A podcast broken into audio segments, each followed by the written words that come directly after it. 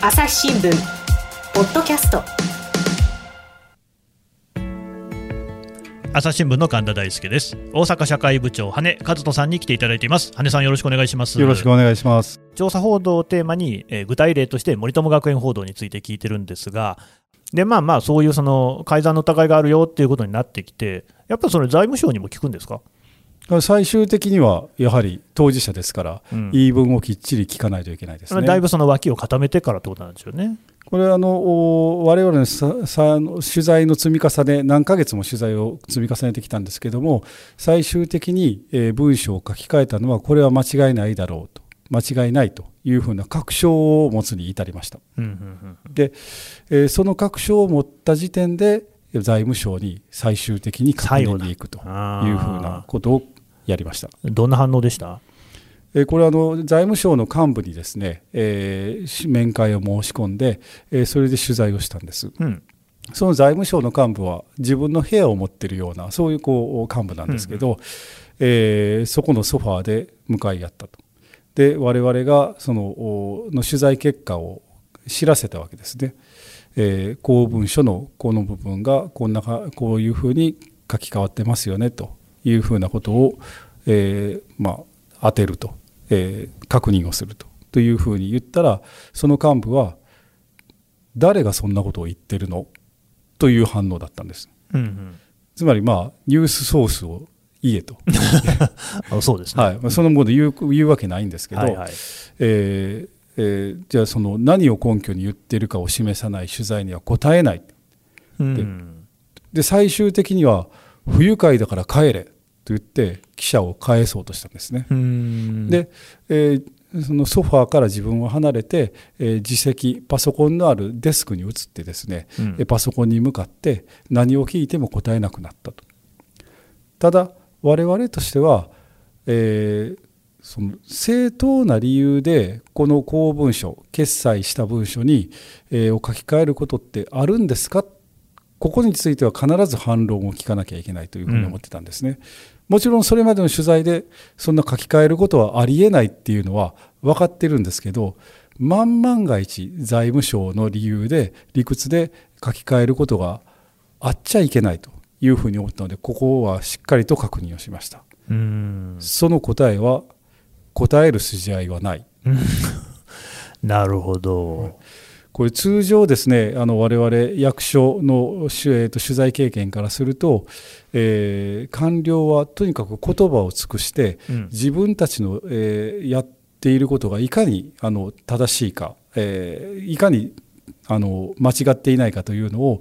理屈をや理屈で理論的に説明するのに非常にこう長けてるというか、えー、そういう仕事だと思うんですけどもこの時の反応は全然違うものでしたね。これね、今も私のもね、花さんの話聞いて、こんな反応が完了することあるんだって、ちょっとびっくりするぐらいの、まあ、つっけんどんぶっきらぼうな対応ですね。そうですねあの取材、おそらく想定外の取材だったんじゃないかなと私は思ってるんですけど、まあ、それ、まあ、どういうふうに反応していいのか分からなかったということなのかもしれません。うんなるほど、まあ、じゃあ、それで取材は終わったと。はい、これはつまり、えー、我々はもう取材に行く前の時点で、うん、えー、この事実は揺るぎない、書き換えた事実は揺るぎないと思ってますけども、それに対しても、えー、有効な反論もなかった。おということは、これはもうあの事実は固まった。というふうに判断して、うん、えー、明日の朝刊でこれを報じようというふうなことになりました。うん。で、えー、それで報道になるんですね。はい、えー、2018年の3月2日付の長官の一面ですね、えー、そこで森友文書書き換えの疑いという見出しで報じました、うん、この時あのどんな反応がありました？これはですね、えー、あの財務省がまず我々どういうふうに反応するかなっていうのを読めないところがあったんですよね。うんうん、えー、ひょっとしたら全くあの報道はおかしい、まあ、フェイクニュースだっていうかどうか分かりませんけど、はい、っていうふうな反応もありえるかもしれませんし、うん、え認めるかもしれない。どういうふうになるんだろうとは思ったんですけど、えー、すぐに、えー、財務省はやはり認めなかったですね。あのえー、これについて当然国会では、えー、質問麻生財務大臣が質問を受けましたけども、えー、これはあの捜査に関わることなので、えー、お答えできないというふうな趣旨の、えー、答弁を繰り返されましたね。うん。捜査がもうすでに起きてたんでしたっけ、えーと、これあの、この取引についてはですね、えーま、市民団体だったと思うんですけども、えー大阪地検の方に、えー、告発をしてたんですね、うんうん、この土地取引っておかしいんじゃないのと、まあ、それで捜査は進んでいたのは間違いはありません。うん。なるほど、ただまあそこでその反応としてはそんな感じ、あとどうですか、あのこうやってね、スクープが出た場合っていうのは、同業他社っていうのがですねもう色めきだって、これは大変で朝日を追いかけろってことになるわけなんですけれども、その辺はどうでしたでしょう？これはあの書く前からですね、うん。一人旅になるねっていう話をみんなでしてたんです。で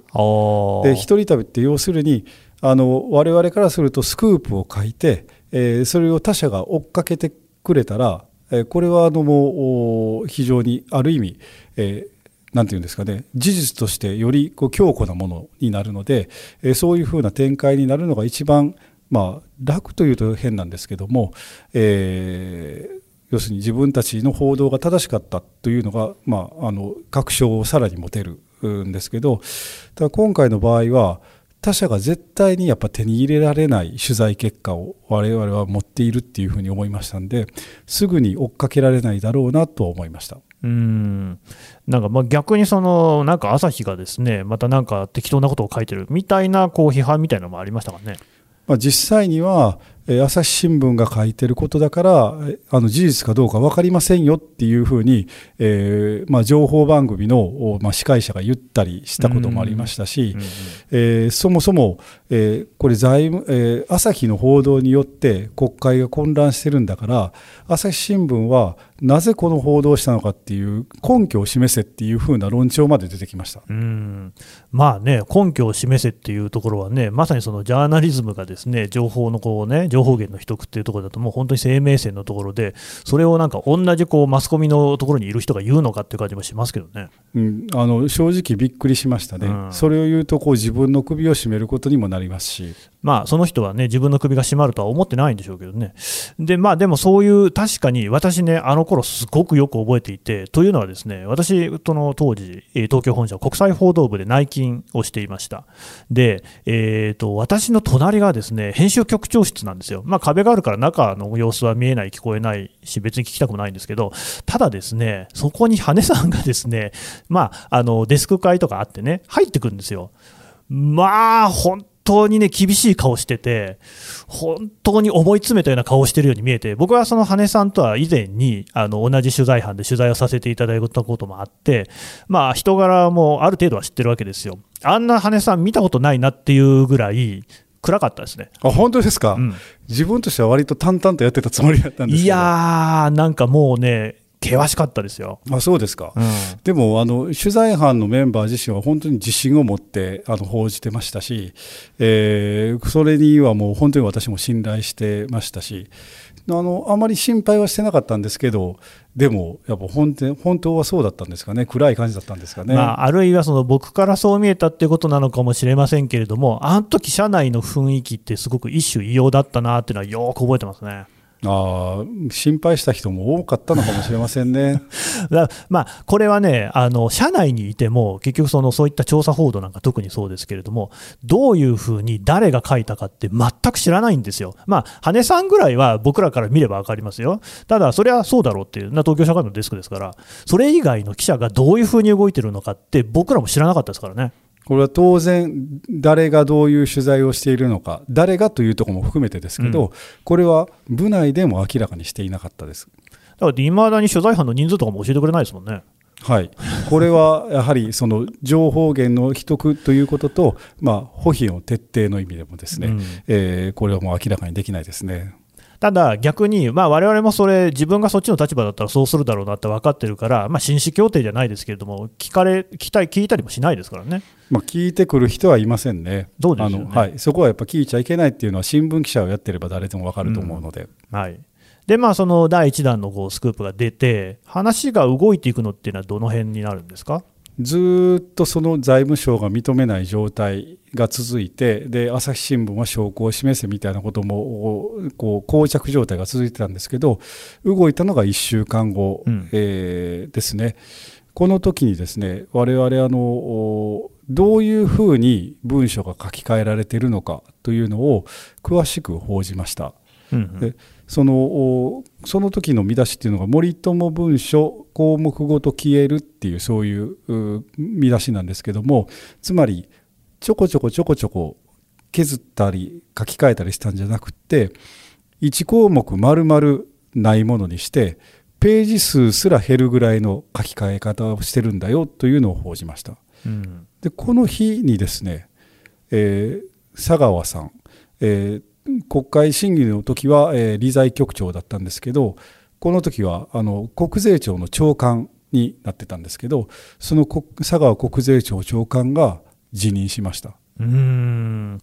あの僕ね、これ聞いていいのかなと思うんですけど、なんで1週間後にそういう正確な、あの詳細な取材の記事が出たんですか？秘密です。やっぱりね、まあそういうことでしょう。で、ただそうやって佐川さんが辞任した、大きな動きですね。はいえー、これ通常であればあの改ざんを認めて、えー、佐川さんが辞めるって、まあ、普通の流れはそうなんですけど、うん、財務省は改ざんを認める前に佐川さんが辞任するっていう、まあ、異例の展開ではあったんですよね。うん、えー、で、えー、そのこの時佐川さんが辞める時も改ざんまでは認めず、まあ、公文書を提出した時の理財局長だっていうそういう理由で、えー理由を一つにしてですね、えー、辞めたというそういう状態でしたね、まあ、いわゆるなんか混乱の責任を取るみたいなことですね。そうですね、うん、そこからまた話がこう変わっていくんですか？はい、でそれで佐川さんが辞任されて、うん、でそれでその次が土日だったんですよね、うんうん、で週をまたいだ月曜日に財務省が公に、えー、改ざんを認めました。でこの改ざん自体が、えー、改ざんした文書が14件ありましたということとあと、えー、安倍昭恵さんの名前とか他の政治家もこのこ,、えー、この年取引には他の政治家の名前もあのあったんですけどもそういったものも全て削除しましたというふうに、えー、そういう発表になりましたね。まあ、結局、こうやってこんな詳細な記事まで出ちゃったらもうだめだっていうことで、えー、観念したってことなんですかね。そうなんでしょうか、あのー、そうだったら報道の役割を果たせたなというふうに思います。朝日新聞。ポッドキャスト。朝日新聞の。質問ドラえもん。我が家の朝は質問から始まる。2012年に太陽圏を出た探査機ボイジャー1号が宇宙人に向けて載せているものは何？身の回りのことから広い世界のことまで。いろんな質問が毎朝新聞の一面に載って君のもとへやってくる。ママ知ってる？なんだろうね。さあめくって探して答えを発見。あった。レコードか。いろんな国の挨拶が入ってるのか。毎朝のワクワクが未来を開く。朝日新聞。でも結局それで改ざん前の文書が出てきたんですね。はい。改ざん前の文書つまり土地取引がどういうものだったのかというのが、えー、本当の取引の様子が記された文書が出てきました。うん。で、まあ、そこにはその詳細にやっぱりその、えー、森友学園側に対してですねいろいろな配慮をしている様子が書いてあったと。はい、この公文書の書き換え前だけじゃなくて、えー、それまでですね国会の答弁では、えー、捨てたというふうに言ってた文章もあったんですけど、はい、それも合わせて出てきて、えー、合わせてというかあの同時ではなかったんですけど、えー、順次出てきてですね、えー、そういったもので取引の全容があ分かってきました。うんでこれは本当にその中身を見ると異例のものだったというふうに言えると思います。どの辺が異例だったんですかね。まあ、まずですね、えー、一番あのなんていうんですかねまあ、私自身がへえと思ったのは、うん、えー、最初森友学園はあの土地を当面は土地を借りてその後に買いたい最初は賃貸したいんだけどその後に売ってほしいっていうふうなそういうお願いを財務省側にしたんですけどこれって異例のことなんですよね。やっぱ土地は国有地は国民の財産なので売却がやっぱ大前提だと。うんえー、ということで財務局はそれはできませんというふうに拒否したんです。うん、で、えー、そしたら籠池理事長はいや実は安倍昭恵さんをあの土地に連れて行ってですね案内して、えー、その時に安倍昭恵さんから「いい土地ですから前に進めてください」というふうに言われたんですと。いうふうに財務省に財務局に説明したんですね。うん、財務局は、えー、それって、えーえー、となんかその安倍昭恵さんを連れて行ったっていうことの示すものありますかというふうなことを聞いたようなんです。でそしたらその土地の前で、えー、籠池理事長のご夫妻とそれと安倍昭恵さんが一緒に撮った写真があってその写真を、えー、財務局に見せたみたいです。でそうすると財務局はそのしばらく後にそれまでは籠池理事長の求めに、えー、要求に断ってたのに、まあ、我か私から見ると手のひらを返したように思ったんですけど、協力させていただくというふうに態度が転じたんですね。うんうん、そういった、えー、異例の取引の始まりが何だったのかっていうのは分かりましたしあとそれとそもそも当初借りた場合財務局は、えー、1ヶ月3300万円で貸そうというふうなことを考えていたようなんです。それが最終的に売却を認めて、えー、ゴミの量ゴミの撤去費を差し引いてでしかも分割も認めたと、うん、これで、えー、1ヶ月の学園の負担っていうのは3分の1の1100万円になったとうんこういったことも分かってきましたね。ずいぶんね安くなりましたけどね。いやこの、まあ、ただ、えーと、いろんなあなんていうんですかね、えー、こう理屈を駆使して出したのかもしれませんけども安くなったのは間違いないです。うん、でやっぱりポイントとしてはここに安倍昭恵さんが出てくることでしょうね。うん、ここは私も一番知りたいところなんですけど、うん、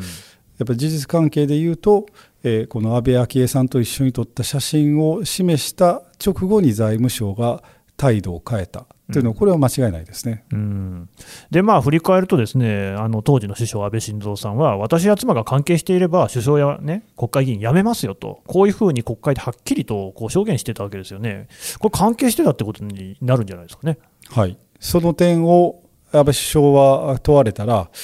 贈収賄ではありませんよね、贈収賄では全くない、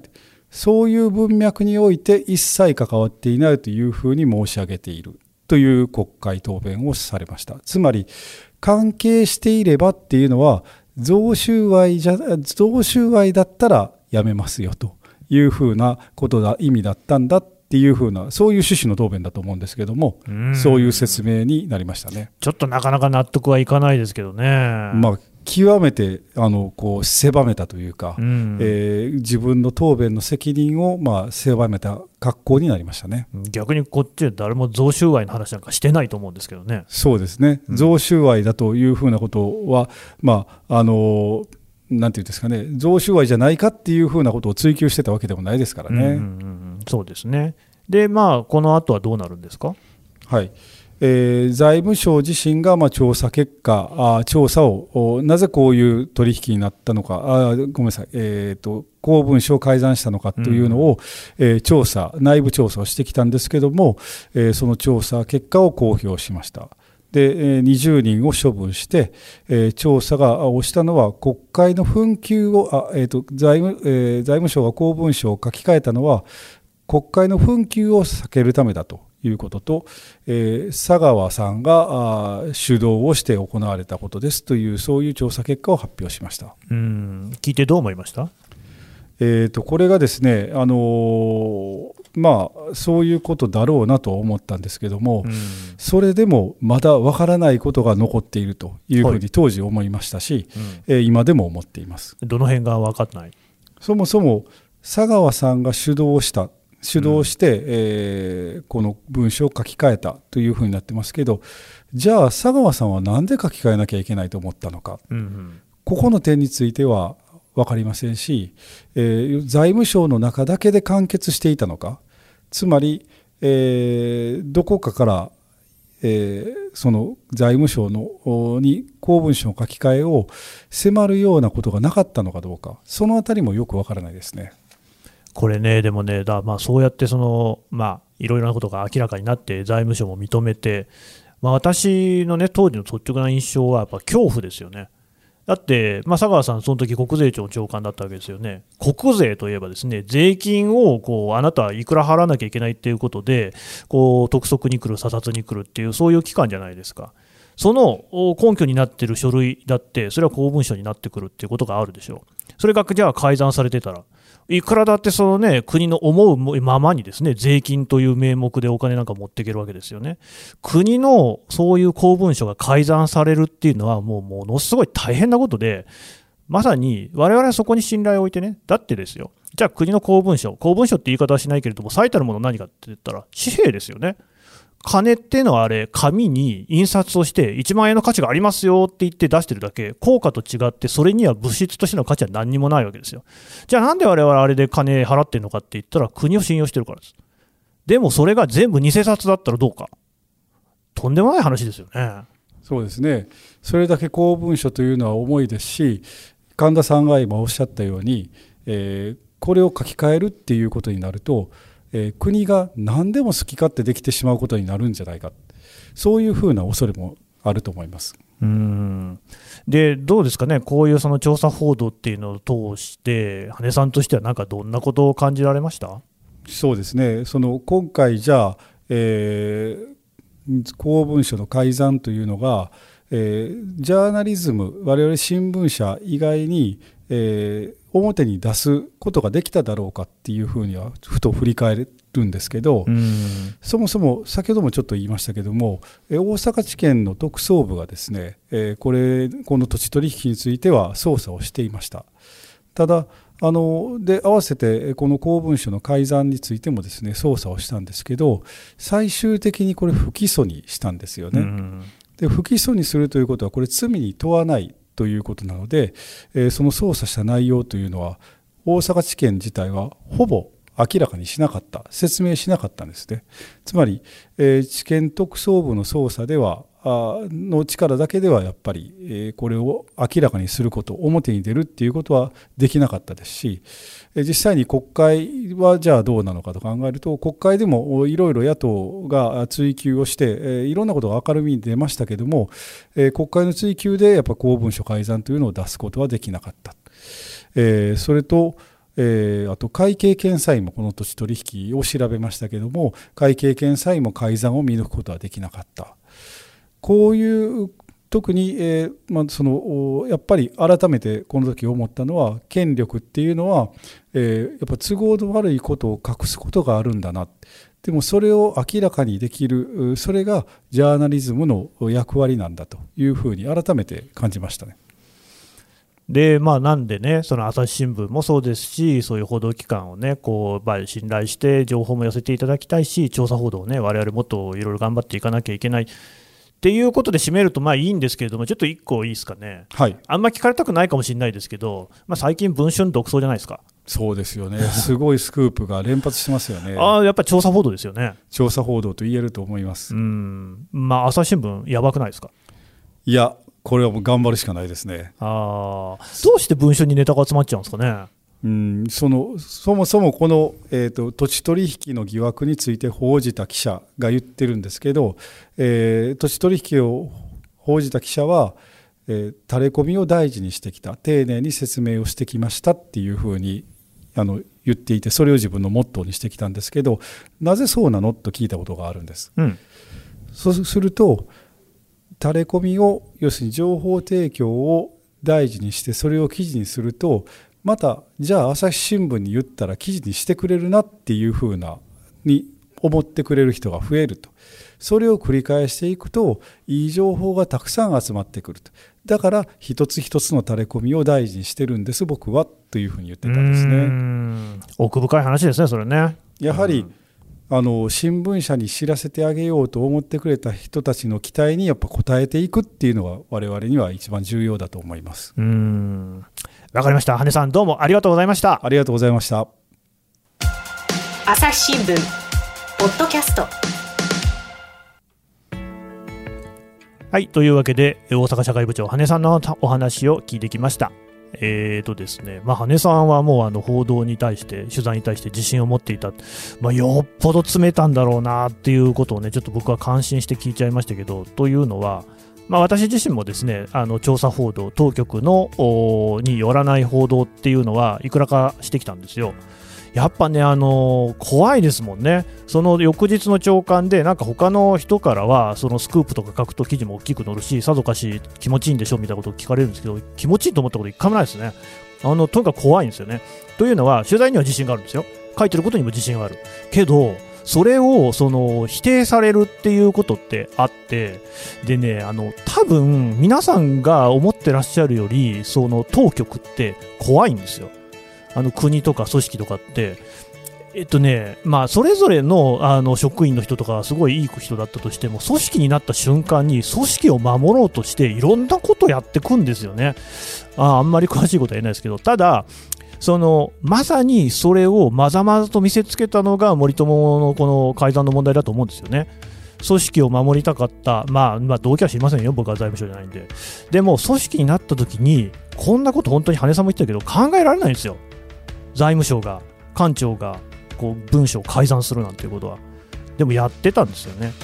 ぱ我々はいつもそういうことを意識して、そういうことがあるっていうことを念頭に置きながら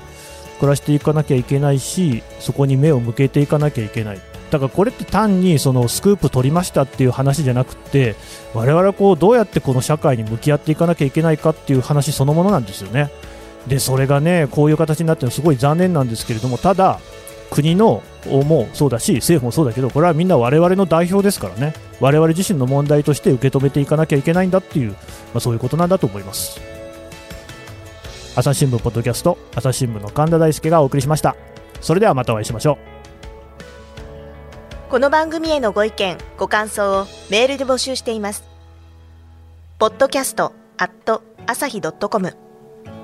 podcast アットマーク朝日ドットコムまでメールでお寄せください。ツイッターでも番組情報を随時紹介しています。アットマーク朝日ポッドキャスト。朝日新聞ポッドキャストで検索してみてください。